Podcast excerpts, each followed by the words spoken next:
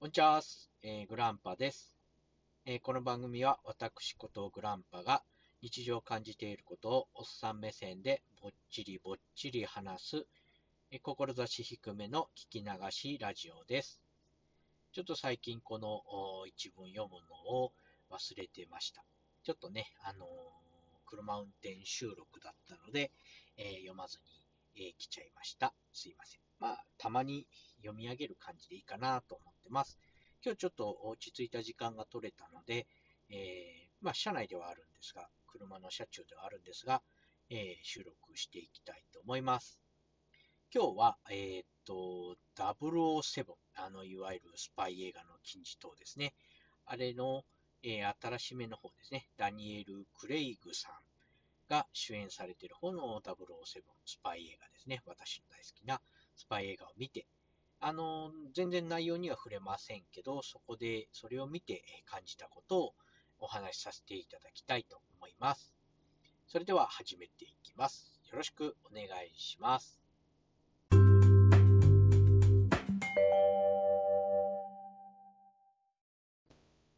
はい、えー、それでは早速話していきたいと思います。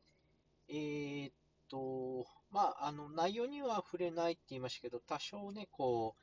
あの、流れなんか言うかもしれませんね。特に、あの、別に、あの、深いところには行きませんので、ご安心ください。えーっと、これはね、洋画を見ててよく思うことなんですが、あの、ホテルとか、えーっと、どういうとこだ、パーティー会場とかに、あの、えーっと、まあ、招かれて、そこに、まあ、主人公とか、まあ、えーっと、招かれた人たちが、えー車で現れるわけですね。それで車を、あの、そこにいる、えあれはなんて言うんですかね、そこにいるお手伝いさんじゃないけど、係の人に車を預けるっていうことをされるじゃないですか。鍵を預けて駐車場に持って行ってくれ。まあ、それがその人たちの仕事であって、別に特別なことじゃないみたいなんですけど、まあ、僕がね、その車を、まあ、預けられる方はいいにしても、預ける側だった場合、とっても抵抗がありますね。うん。まあ、あのその、えっ、との、映画の中とか、洋画でよく見るシーンっていうのは、大体お金持ちの方で、ジャグワーとか、えー BMW とか、あーベンツ、ベンツじゃないか、なんか高級車に乗って来られて、で、まあ、あ鍵を預けて、これを駐車場に持ってけっつって、チップを渡してっていうことをされてますよね。うん、で、まあ、一番に思うのが、まあ、えっ、と、なんていうんですかね、車内の貴重品、うん、とかね、あの、まあ、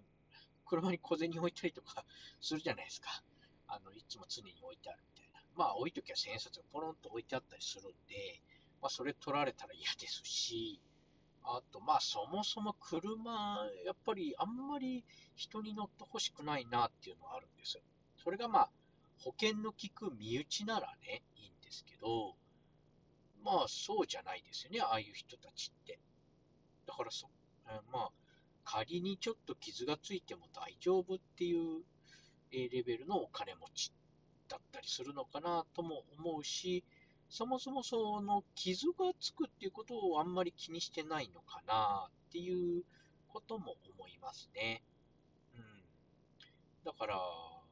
寛容であるっていうことかな。まあ当然、傷つけたりしないのは当然ですけど、まあ言ってもね、車のことだし、なあ、とは思います。事故することもあるでしょうね。駐車してる。あの、なんていうんですか、乗り慣れてる車っていうのは大体自分の車の幅であるとか、長さであるとかは理解してますけど、まあね、いざ全然知らない、レンタカーとかでよくあると思うんですけど、乗ったら幅がわかんなくて怖い思いをするっていうことは、特に駐車のシーンとかね、あると思うんですあ、意外と長いやとか。うんまあ、車によく乗るっていう人は多分そんなでもないんでしょうけど、うん。だから、まあ、こう思うのってすごく日本人的な考え方なんだろうなとも思います。傷一つつくだけで嫌みたいなね、とこはありますし。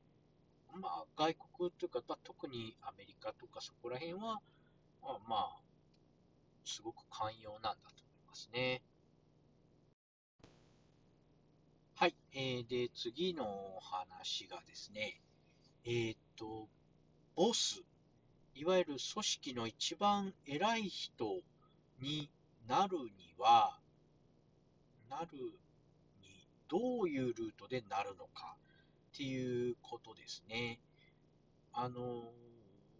僕の知ってる中でそういうのになるためには、まあ、ちょっと日本の会社を例に挙げますと、あまあ、自分で起業する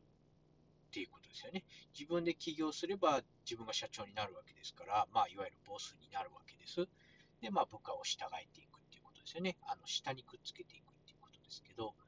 あとは、その、まあ、ボスである、えー、ところのお父さんとか、身内の方がボスであった場合、まあ、その自分がその地位につくっていうことですよね。あなんていうんですかね、2代目っていうことですね。2代目であれば、あまあ、世襲制であれば、自分の、自分のじゃないですね、自分のお父さんとかがあ自分を指名してくれてボスになるっていうことですよね。まあ、社長、日本の企業ではよくある家族経営とかね、であると思いますけど、でそういうルートであったり、えー、日本だとですね、まあ、もう一個あるとすれば、そうやって、まあ、身内の会社でもないけれども、こう、どんどん、えー、能力を発揮して、えー、業績を立ってあげて、えー、上に上がっていくっていうことですね。で、まあ、社長として、その組織のボスとして認めざるを得ないぐらい力を発揮すればなれるかもしれないですね。これってまあ、でもなかなか難しいことかなとは思うんですけど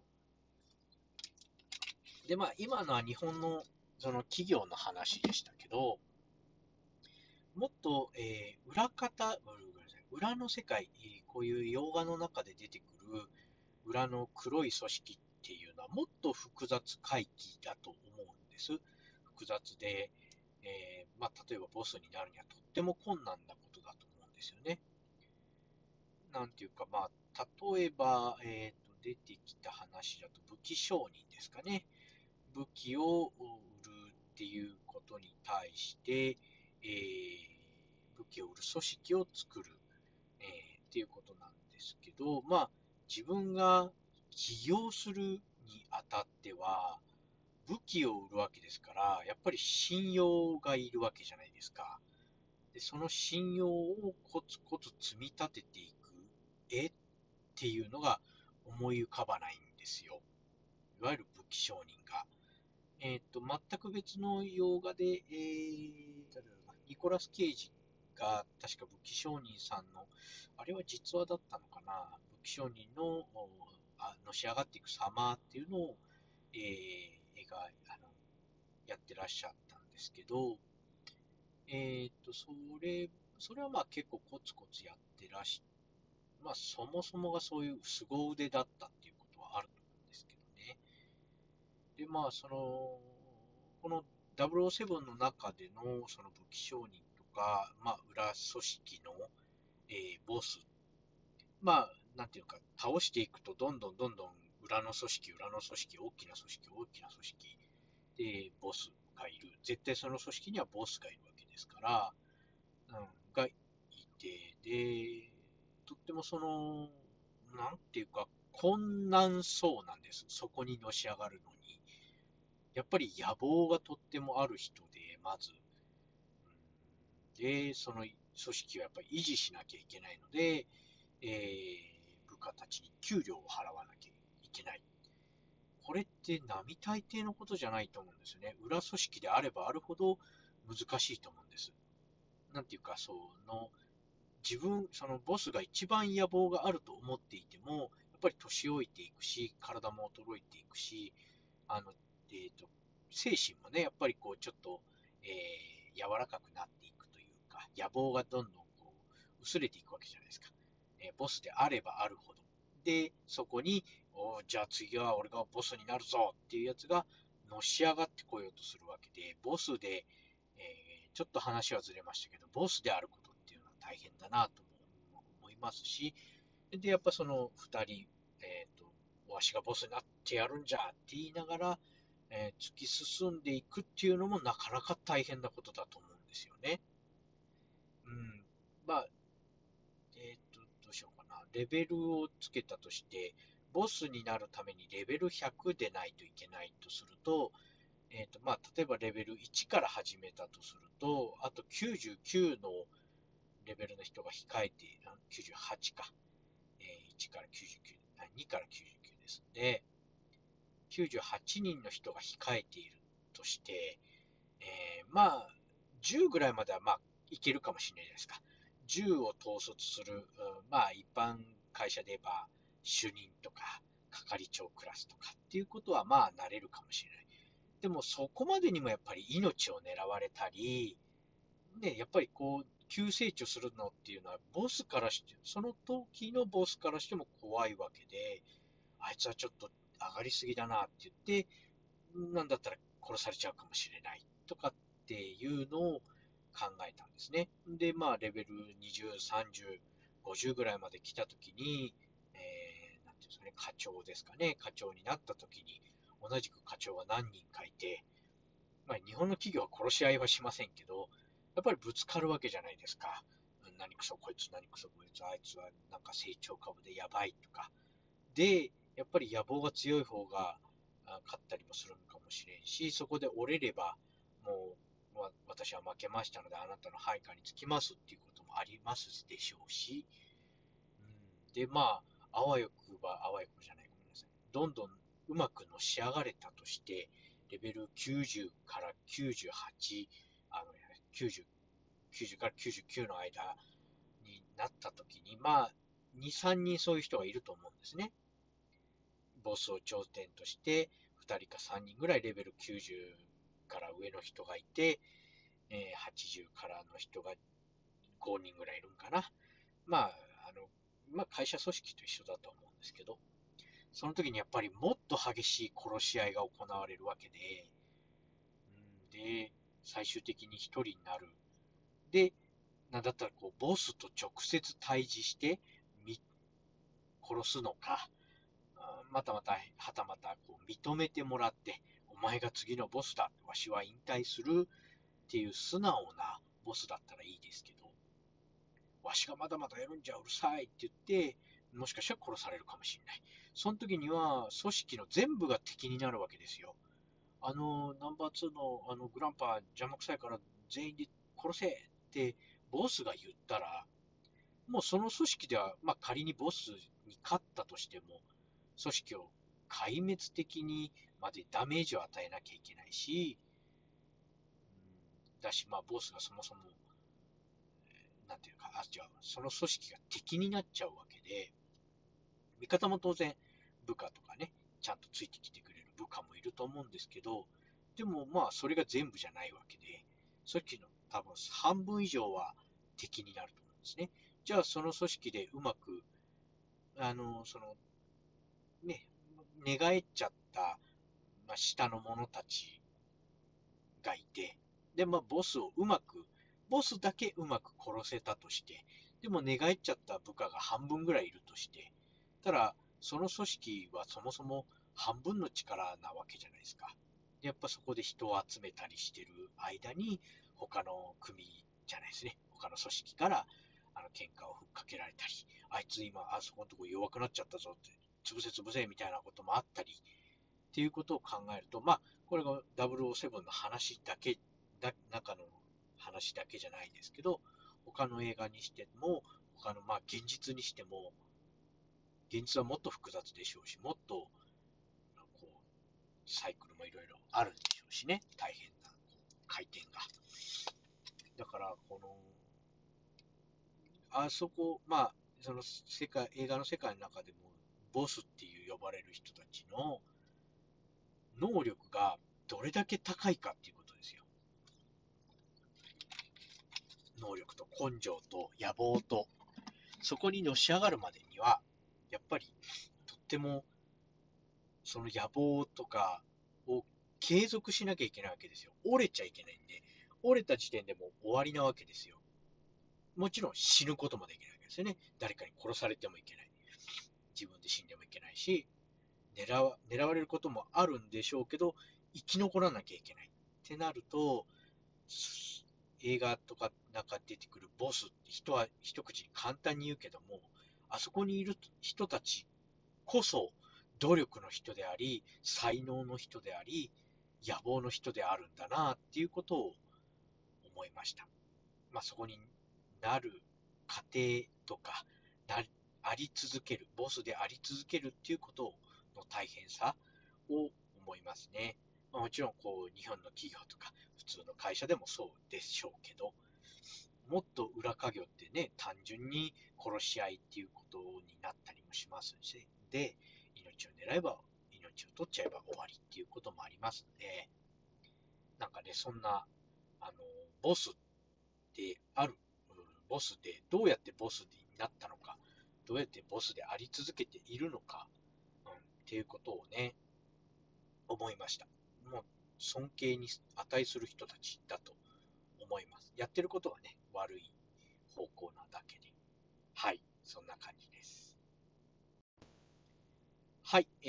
ー、次は、その、えーと、1個前に話したボス、えー、悪い組織のボスはどうやってボスになったかあに関連してというか、悪い組織の方の、えー、に所属するその部下たち、悪い連中ですよね、いわゆる。えー、っていう人たちの、なんていうか、気持ちですかね。うんと、やっぱり、えー、まあ、さっきも言ったけど、野望がある人たち、えー、というか、えー、なんですか、まっとうに生きられなかったからそこにいるっていう人たちの集まりではあると思うんです。で、えー、なおかつそこに、こう、向上心が、あごめんなさい、なおかつですね、向上心があったり、なかったり、え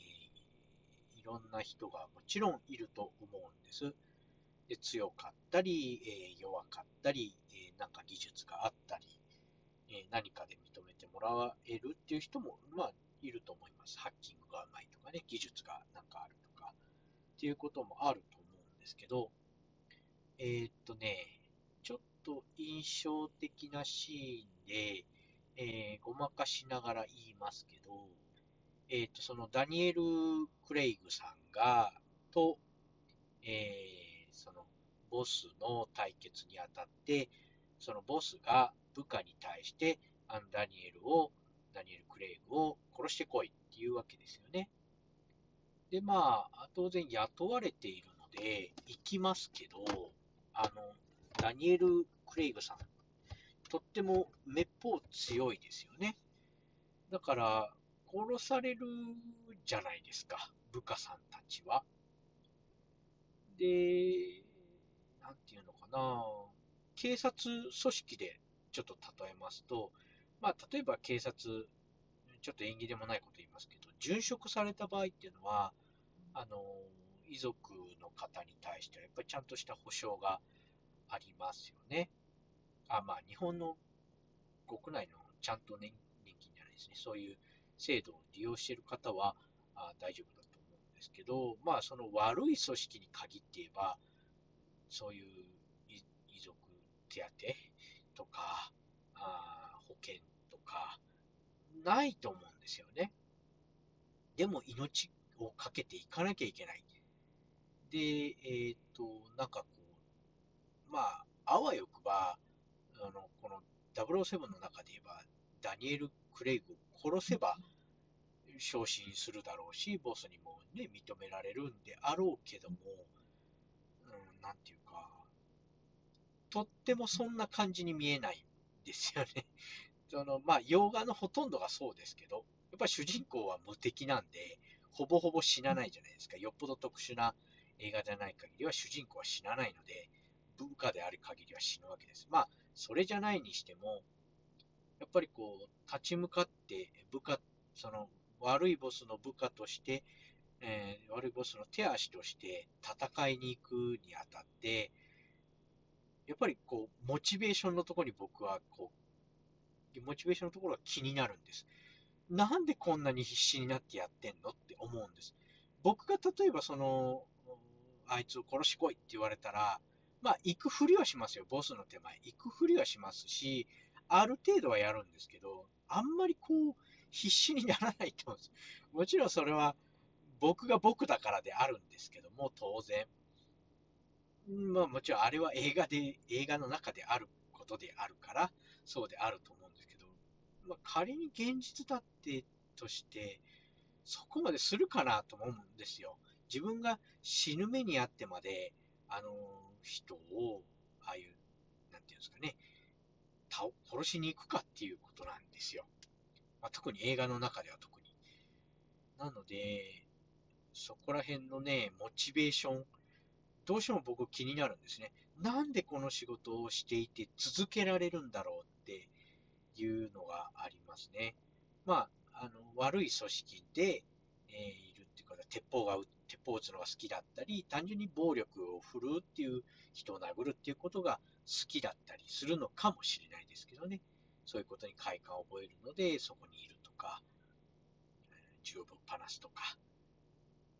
まあ、まっとうに生きられなかったからっていうのもあると思うんですけど、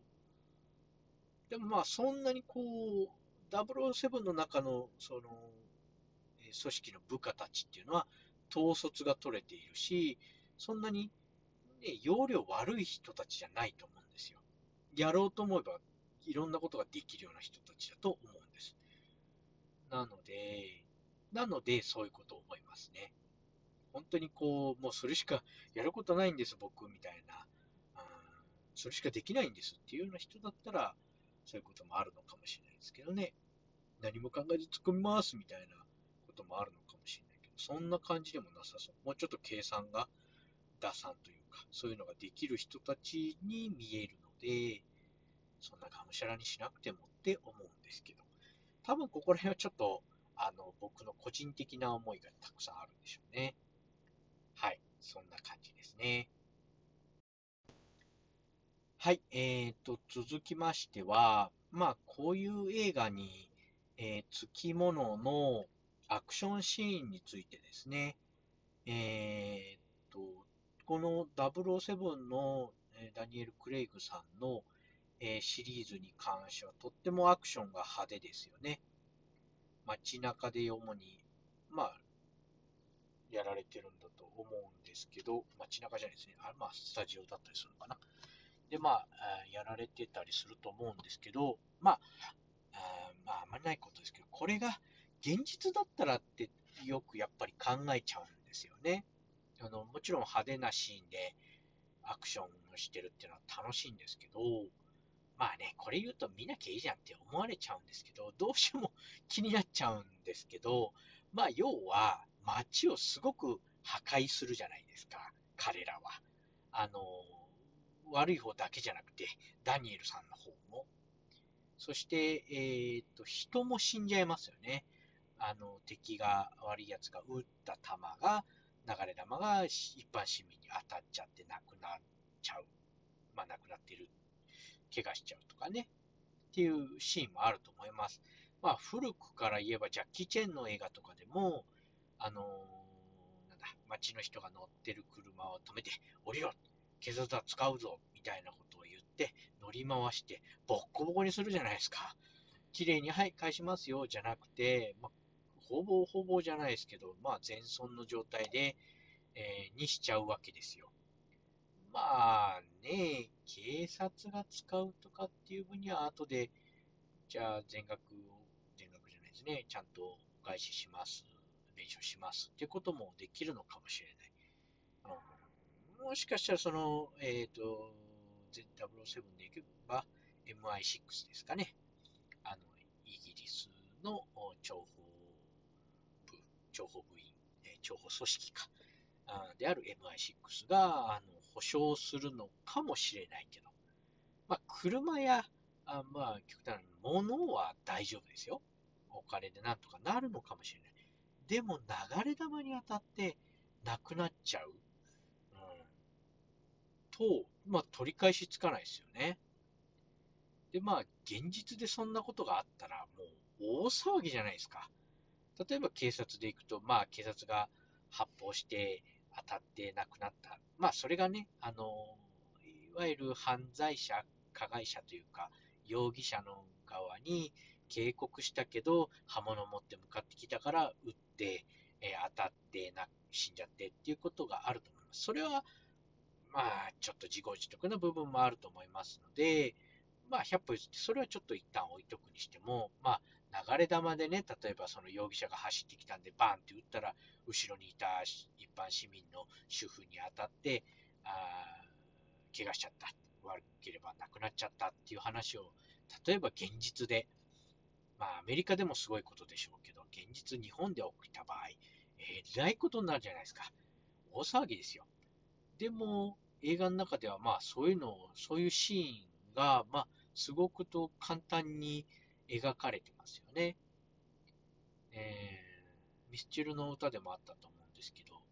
あの、人が死んでいく映画を見てどうたらっていう歌詞がね、ちょっと忘れちゃいましたね。あったと思うんですけど、簡単に死んでいくみたいな、本当にそう思いますね。だからまあ、あまあ、007に関しては子供が見るものではないと思うんですけど、で、まあ、規制をしたいわけじゃないんです。で、映画だから、映画だからね、当然そういうことはあるんですけど、そういうのを見てると、やっぱ切なくなっちゃうんですね、僕は。これはどうなのかな？年齢によるものなのかどうなのかわかんないけど、ど昔は全然気にしなかったです。それこそ、ジャッキー・チェーンがなんかバタバタやって、ね、一般市民に迷惑かけてもそういうもんなんだろうって、何でしたっけね、あのえっ、ー、と、クーロンのなんとか、あれは何だったかな、あの、民家がね、山にバ、バラックみたいな山、斜面にいっぱい、こう、トタンで家を作って、ね、いっぱいいっぱい、こう、小屋みたいなやつが並んでるそこを、え車でジャッキーがこうボロンボロン降りていって、こう、とにかく家を破壊しちゃうっていうシーンがあって、うん、ちっちゃい頃っていうかね、子供の時それ見てて別になんとも思わなかったんですよ。うわ派手なアクションだなって思いながら見てただけですし、当然映画ですんで、もうね、なんとも思わなかったです。で、本当はそういう007とかの映画にしても、何にも考えず頭空っぽにして見ればいいんですけどね。うん、最近はちょっと気になりますね。まあ、だからって規制してほしいわけじゃないです。そういう映画が楽しいんで、やっぱり面白いと感じる時もあります。ちょっとふとした瞬間に我に返ると、あ、今女の人撃たれちゃったけど大丈夫かなって思っちゃうんですよね。現実じゃないのに。これはね、まあちょっと僕の楽しむ感度が低くなっちゃったのかなとも思ったりしますね。ちょっと変にね、こう、うがってみちゃう。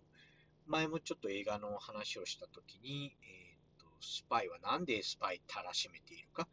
スパイであり続けるのか、まあ、それこそ、えー、このダニエル・クレイグさんにしたって、えー、途中でイライラあってやめようかなって思ったりっていうするシーンもあるわけで、うん、でも戻ってきたり、さらに強くなってというか、ね、戦ってみたり、っていうこともいっぱいあって、そうですね、やっぱそういう人間の心の中が気になるようになってきたかなと思います。ちょっと話してることがわかんなくなっちゃったかな。道が見えなくなりましたね。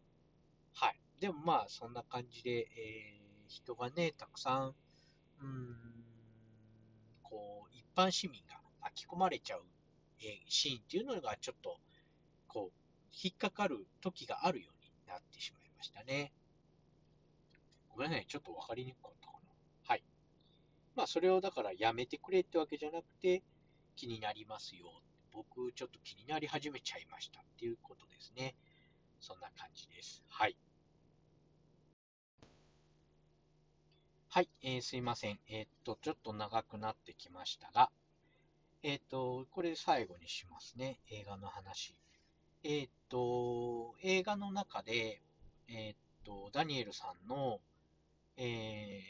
ー、助手じゃないですけど、一緒に仕事した仲間の人、おじさんがこんなことを言いました。えー、若い時は簡単に善と悪の区別がついた。でも年を取るとそれが難しい。誰が善玉で誰が悪玉か。っていうことをおっしゃいました。えっ、構後の方のシーンだったかなと思います。あ、途中か。えっ、とですね、これを読んだとき、確かにそうだなと思いました。若い時って結構自分の中での、まあこれは現実の話ですけど、自分の中での善悪ってとってもはっきりしてたんですね。これはいい、これはダメ、うん、これは善、これは悪っていうのが結構はっきりしてました。あの、なんていうんですかね。まあまあはっきりしてました。で、えっと、年齢を重ねると、それがやっぱりだんだんこう、グレーになっていくんですね。これは、いいことなの？悪いことなの？いや、いい悪いじゃないな、これは。っていう感じになっていましたね。うん。それはまあ、いろんな、えー、事情があったりするっていうことを、こう、年齢とともに、体験とともに覚えていくっていうことなんですけど、うん。まあ、例を挙げることはできるかななんかあるかなちょっと例を考えましょう。はい、すいません。えっ、と、善悪のグレーになっていくところをちょっと考えてみました。えっ、と、えっ、と、えっ、とね、昔は嘘はダメだっていうふうに教わりましたね。嘘は泥棒の始まりだみたいなことを言って、嘘をついちゃいけないっていうふうに教わりました。だから嘘は悪だったんです。嘘をつかないことは善だったんです。でも例えば、例えばですけど、まあ、えっ、と、がんの患者さんがいて、えー、これなんかドラマで。がんの患者さんがいて、も手の施しようがなくて、助かる見込みがないっていう時に、えー、それを告げるお医者さんは、どうすべきか、どう言うべきかっていうことなんですけど、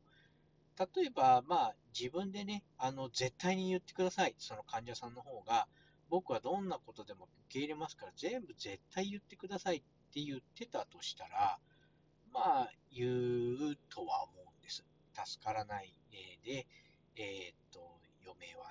何日、何ヶ月でっていうことを告げるのかもしれない。でも、そこにもしかしたらそういうのが、まあ、例えば家族が止める、えー、本人もそういう、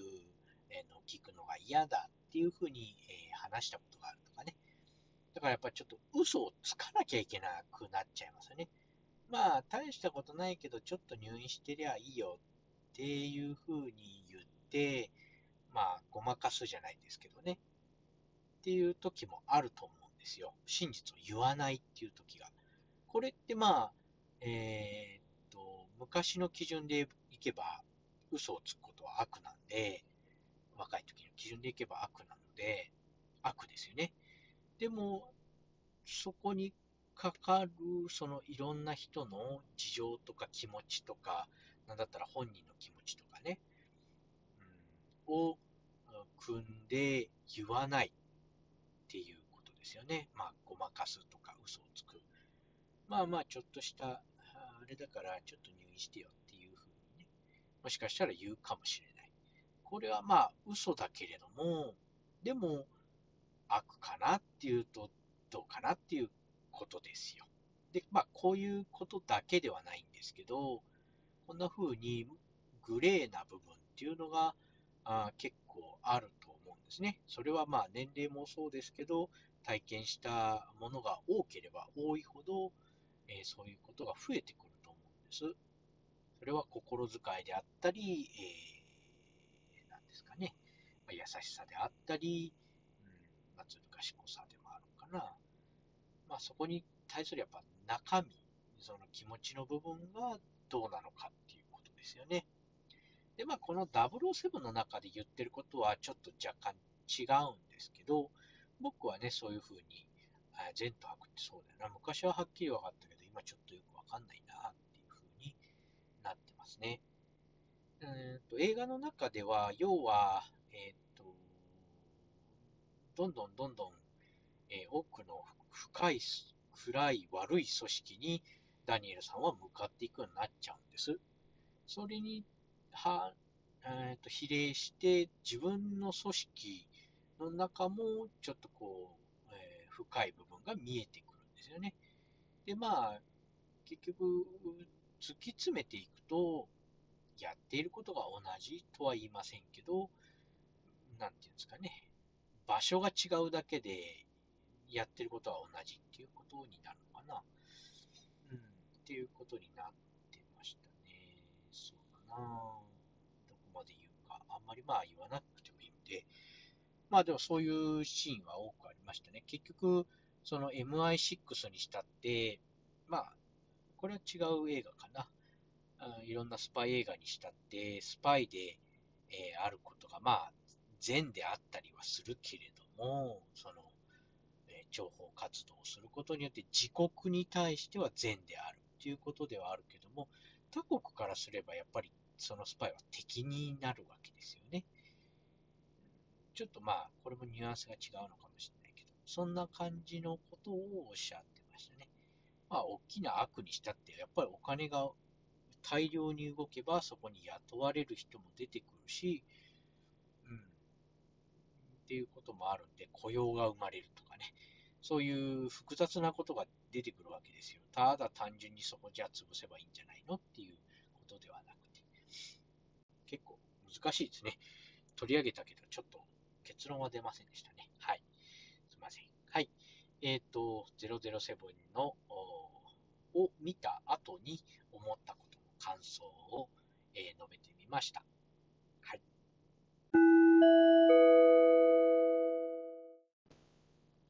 はい、えー、それではお便りのコーナー、パラッパッパッパラン。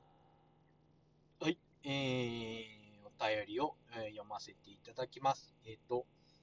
瀬戸内フレンズの黒潮さんです。いつもありがとうございます。はい、えー、ごめんなさい。ちょっとはい、すいません。えっ、ー、と、じゃあ、や、早速読ませていただきます。えー、オンチャス、瀬戸内フレンズの黒潮です。前回もお便りお便りを読んでくださりありがとうございました。ホーネット僕も大好きです。グランパさんがおっしゃったように、マフラーもタンクも美しいですし、音がすごくいいので、高回転まで回したくなりますよね。あと、リアタイヤが太いのもめちゃくちゃ好きです。バイクの整備は日常の洗車とチェーンの調整だけで、あとはお店に丸投げでした。笑い。機械をいじれる人はすごいですよね。あの、ポッドキャスト界で有名なアマンさんからもご意見をいただいて大変嬉しかったです。グランパさんも頷かれていたように適切な車間距離というのはすごく納得できました。あまり気にしすぎないようにうまくやっていける距離を模索していきます。グランパさん、アマンさん、ありがとうございます。最後に、オンチャスラジオで一番好きなところは、お便りのメールアドレスを読むところです。何回聞いてもニヤニヤしてしまいます。笑い。終わりに近づくにつれて、そろそろ来るぞと楽しみにしている自分がいます。またまた長くなってしまいましたが、これからも楽しく聞かせていただきます。季節の変わり目で寒暖差が激しくなるので、お体ご自愛ください。ほんじゃあね。といただきました。えー、黒潮さん、ありがとうございました。はい、えー、すいません。えっ、と、ちょっと読んだ後にね、咳がほうほうと出ましたので、ちょっと止めました。えー、改めてメールありがとうございます。えっ、と、そうですね。えっ、と、なんだっけ。そう、ホーネットね、ちょっと特徴言い忘れたんですけど、リアタイヤですね。後ろのタイヤがもう太いんですよ。その規格のバイクの中ではあありえないじゃないですね。あんまりないですけど、あの、あの太さも確かに惹かれましたね。まあ、皆さんご存知の通り、僕、お尻好きなんで、あの、やっぱりどうしても、ななんでですかね、ちょっと女性に見えちゃったんですよね、そのバイクが。女性風に見えて、そのお尻がなんていうか、いい形だったんですね。ぐっと惹かれたんですよね。多分僕のお尻好きはそこら辺からかな。お尻好きはね、そこら辺からかなと思いますね。とってもいい、なんていうんですかね、いいスタイルでしたね。そうなんですよ。バイクの整備がね、全く僕もできないんですよね。あのー好きな方はね、自分でやって、なんですか、えっ、と、なんだっけ、キャブの掃除だか、うんじゃか、パーじゃか、もうなん、なんもわかんないんですよ。で、えっ、とね、最近まで乗ってた、最近までじゃないですね、5年ぐらい前に手放したのが ST250 鈴木のバイクですけどね、それも、えっ、と、アイドリング、信号待ちの時にエンジンが止まってたりしてしてたんですよ。あの、プトプトプトプトンって言って、止まるんですよね。で、まあ、そのバイクをよく知ってる人に聞くと、それは、キャブレターが汚れてるから、掃除したら治るよって言うんですよね。でも、そんなもん自分でささっとできるよって言うんですけど、もう何がどこのパーツでどこが何何を言ってるか全然わかんないんですよ。まあ、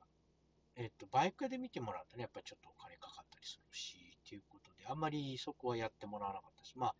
なんていうんですかね、週に1回ぐらいある現象でだけだったんで、別にそんなに気にしてなかったというか、あの、走行中止まるわけじゃないので、アイドリングはトクトクトクトクって止まるだけなんで気にしてなかったんですけど、まあね、それができればよかったんでしょうけどね。あのー今、自分のその、まあ、ゴミ収集車のエンジンオイルを、えっと自分たちに変える、あの担当車両のは自分で変えるっていう風になってますので、以前からまあこのトラックの仕事はね、そうやって自分で変えるんだっていう、まあやっぱ整備でやって、整備というか車屋さんでやってもらうとオイル交換、オイル自体は高くなくてもやっぱり、ね、交換費用がかかるんで自分たちでやりなさいっていう、まあ車の構造を覚える意味でもやりなさいっていう話だったんでやってたんですけどね。で、まあ今もやってますけど、まあめんどくさいというか、うん、あんまりね、なんか得意じゃないですね。ああいうのをカチャカチャいじるのは。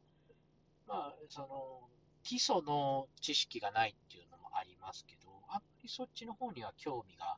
あの進まなかったっていうとこもありますかね。ちょっとね、僕の趣味っていうのは多かれ少なかれそういう表面的なところをな撫でるだけっていうことが多いですね。もっと深くできればいいんですけどね。はい。えー、そうですね。えーっと、黒潮さんが、まあ、えー最初にお便りいただいたのが、まあ、自分を作ってしまうということですよね。まあ、これは僕があの自分を作って人と接するっていうことから、えー共感していただいて、で黒潮さんも自分もあの人の前では、その人たちの中での、えですね、相手相手で顔が違っちゃうっていうことですよね。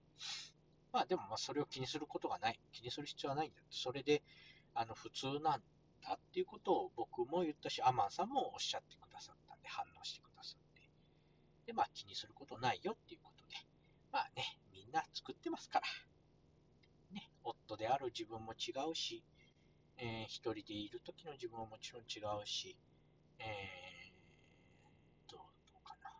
な。友友達いないんですけどね。まあ友達 A の前ではこういう顔。友達 B の前ではこういう顔。同級生 C の前ではこういう顔。まあね、いろいろありますんでね。そうそう、仕事中の顔はこんな顔。えー仕事のね、同僚 B さんの、あ、じゃあ D さんか。D さんの前ではこんな顔とかね、いろいろありますんで。まあ、自分がしっかり、あのね、戻れる場所があればいいと思うんです。うん、リセットして。それをちゃんと言える相手、恋人でも親友でも、親でも、子供でもいいので、近しい人がいれば、一人でもいれば、もしくは自分でもいいと思います。僕は自分でしたんで。で、いいと思いますんで。はい、そんな感じで、まあ、いい意味で適当にやって楽しく生きればいいと思います。あとは、そうですね、あの、メールアドレス読むところで、あの、好きだって言っておっしゃってくださってありがとうございます。あれね、ちょっとね、言うかどうか迷ってるところもあったんですけどね、あの、まあ、メールとメールフォームにしちゃってるんで、まあ、どちらも、あの、使い勝手がいろいろあるんで、一長一短なんで、あの、どちらも残したいんですけどね、あの、どっちかに一本化しようかなっていう話、話じゃないですね。自分の中でちょっと考えたんですけど、まあ、そうやってね、おっしゃってくださるんで、うん、あのーもうちょっと、もうちょっと もう全然続けたいと思います。もう黒潮さん、あの、瀬戸内フレンズの黒潮さん公認ということで、あの、このね、読み上げるの。ど なんであんな、なん最初からだったけど、どうして自分がそうしているのかちょっとわかんなくなっちゃいましたけどね。はい。えー、っと、そんな感じでお便りありがとうございました。そうですね、あの、冬、冬というかね、暑い寒いが本当にありますんで、あの、皆さんね、お体気をつけてくださいね。ということで、えー、黒潮さんからお便りいただきました。えー改めてありがとうございます。はい、えーそれではエンディングに入っていきたいと思います。えーっと、ちょっとね、えー長々と話しましたし、ちょっと映画批判みたいになってしま、聞こえてしまったかもしれないんですけど、まあ、あの、エンターテインメントとしてそういうことがあるっていうのはもう頭の中では理解してます。ちょっとね、こう気持ちが、あの特にね、やっぱ子供ができたり、そういう家族に対しての、えっ、とね、まあ、ちょっとさっきも言いましたけど、例えば流れ弾に当たった女性が自分の妻だったらとかね、あのカーチェイスをしてて横にいた、えーっと、子供をポンと跳ねちゃった、まあそういうシーンはなかったですけど、跳ねちゃったとして、その子供が自分の子供だったら、やっぱりね、っていうことを考えちゃうんですよね。これはね、ちょっとね、まあ、純粋に楽しめなくなってきちゃってるんでね、もしかしたらこう、見る映画のジャンルをもう少しこう、おとなしめな、えヒューマンドラマとかね、そういうふうに、えー移行していく時期になっているのかもしれないですね、僕の段階じゃないですね、僕の中で。うん、あガンガン、どんどんっていうよりは、そういうしっとりとした方に進んでいくのがいいかなと思いますね。そうそう。で、映画の話でいけば、やっぱちょっと、えっ、とね、レオンのことをね、語りたいですね。まあ、語りたいっていうほど立派なものではないんですけど、僕の、えー人生に多大な影響、多大、ね、大きな影響を与えている映画だと思います。まあ、あのえっ、と、特に10代、えー半ばから後半、まあ20代前半ぐらいにかけて見る、えーそういう、なんていうんですかね、えーと、なんていうんだっけ、あいうのはコンテンツっていうんですか、あの、漫画とか映画とかドラマとか歌曲、えーとかですね、えーに結構影響を受けることっていうのは多くあると思います。で僕の中でいけば、あその映画でいくと、レオンですね。これはね、えー、と例えば、確か16、7の時に見たのかな。友達から勧められて。で漫画でいけば、スラムダンクですね。間違いなく。スラムダンクと、えーそうですね。まあまあ、ちょっとこの2台はね、あの10代の柔らかい時に見て、とっても大きな影響を受けたんで、ぜひね、あのー話、えーできればなと思います。レオン、近々やりたいですね。そうそう。ああれもアクションですけどね。えーっと、それと、なんだっけな。まあちょっとそれが長く、映画の話がね、長くなっちゃいました。まああの、アクションものをね、お好きな方、ちょっともしかしたらうるせえなって思ったかもしれないですけど、あの、楽しまれる分にはも全然いいと思いますんで、あの、僕みたいなね、話は、あの、聞き流していただいて、ガンガンに楽しんでもらえればと思いますね。はい。えー、っと、そんな感じで、あまし、ね、なま、ましってね、もし、え何かありましたら、メールとか、えいただければと思います。メールアドレスが、おんちゃす、あとまく、gmail.com、onchasu、あとまく、gmail.com。まあ間違えませんでした。大丈夫だったから。どうですかね、黒潮さん。間違えてないから。はい。えー、っていう感じで、えーメールアドレスがそれですね。えー、なんだっけ、メールフォームは概要欄に貼っておきます。あと、ツイッターやっております。えー、グランパ、アット、オンチャスラジオで検索していただけると出ますので、えーぜひフォローしてください。えダイレクトメールは、あダイレクトメッセージは、えこちらの本編内で、本編内じゃないですね、放送内で取り上げさせていただきます。えー、あと、ハッシュタグ、オンチャス、えー、全部ひらがなですね。オンチャスでつぶやいていただいたものは、あこちらから、えー、返信に、え参上しますので、えお付き合いいただければと思います。あの放送内では読み上げませんので、お気軽につぶやいていただければと思います。反応があるとね、やっぱり嬉しいですね。前も言ったけど、皆さんおっしゃってますけどね。やっぱりやってることに反応があるっていうのは、とっても嬉しいです。あのー、本当に、黒潮さんもね、あの、アバンさんも、たくさん反応いただいたり、えー、まあ、なんていうんですかね、聞いてるよなんてことをね、おっしゃっていただいたり、えー、ハッシュタグオンチャスでつぶやいてくださってら、えー、くださる方もいらっしゃいます。もうとっても嬉しいですよね。自分の存在価値っていうかね、あ、いてもいいんだって思ってます。ちょっとね、基本的に自尊心低めなので、あんまりこう、えー、ね、あの、そういう、ハッピーハッピー、ハッピーハッピーじゃないですね、あの元気元気で生きてきたものでもないので、こうやって、あの、多くの方に聞いていただいて、認められるというかね、聞いてるよって、ちゃんと聞いてるよって言っていただくとありがたいですね。そう。で、その、ちょっと前にあったの、ポッドキャストの日で、えー、何でしたっけ、私の神ポ神、えー、ポッドキャストとかね、えー、神会か、神会ポッドキャストみたいなこともやられてましたけど、ちょっと僕はね、あの、一本に絞ることもできなかったですし、うん、まあ、絞ることもないんでしょうけどね、どれもやっぱり面白いし、えー、なんて言うんですかね、その時間を共に過ごしているっていうとちょっと大げさなんですけど、あの、他の番組さん聞いてる時間っていうのはかけがえのないものだし、うん、今はまあ仕事しながら聞けなくなっちゃったんで、どうしても、えー、聞く本数が減ってるんですけど、その分、聞いてる時間っていうのはとってもいい時間だって思ってます。まあね、あの皆さん結構ながら聞きでいいんで、みたいなことをおっしゃいますし、実際、ながら聞きすることもあります。散歩しながらとか、買い物しながらとか、まあ、家事しながらとかね、まあ、寝る前にとかね、いろいろ、タイミングはいろいろありますけど、や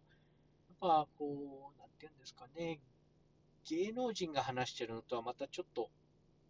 違うと思います。あの、深夜ラジオが好きな方もいらっしゃいます。で、それで、あの、伊集院さん、伊集院さんとか、あ誰かとか、まあ、芸能人の方がおっしゃってることもすごく面白かったりするんですよ。僕はちょっとあんまりあの芸能人の話され、芸能人の方が話されてるっていうのは、まあ、あまり聞かないので、こうやってポッドキャストでね、あの、本当に、なんていうんですかね、極端なこと言えば、隣にいる人が、あ話してるかもしれないとかね、そういうポッドキャストで。ちょっとまあ、直接のつながりはないにしても、その、一般の人通の人がどう考えて生きているのかっていうのを聞くっていうのは、とっても、うん、楽しいっていうか、いいものですね。月並みというかな、語彙、語彙がないですね。ボキャブラリーをっていう感じですけどね。いいものだと思います。いい時間を過ごさせていただいて、もうありがとうございます。すべてのポッドキャスターの皆さん、本当にありがとうございます。だし、聞いてくださってる方、本当にありがとうございます。もう本当にね、なんか泣きそうになってきちゃったんで、ここら辺であのやめようと思いますけど、はい。今日はこんな感じです。えー、っと、今日も長くなってしまいました。長々とお付き合いいただきありがとうございました。それではまた次回。じゃあね。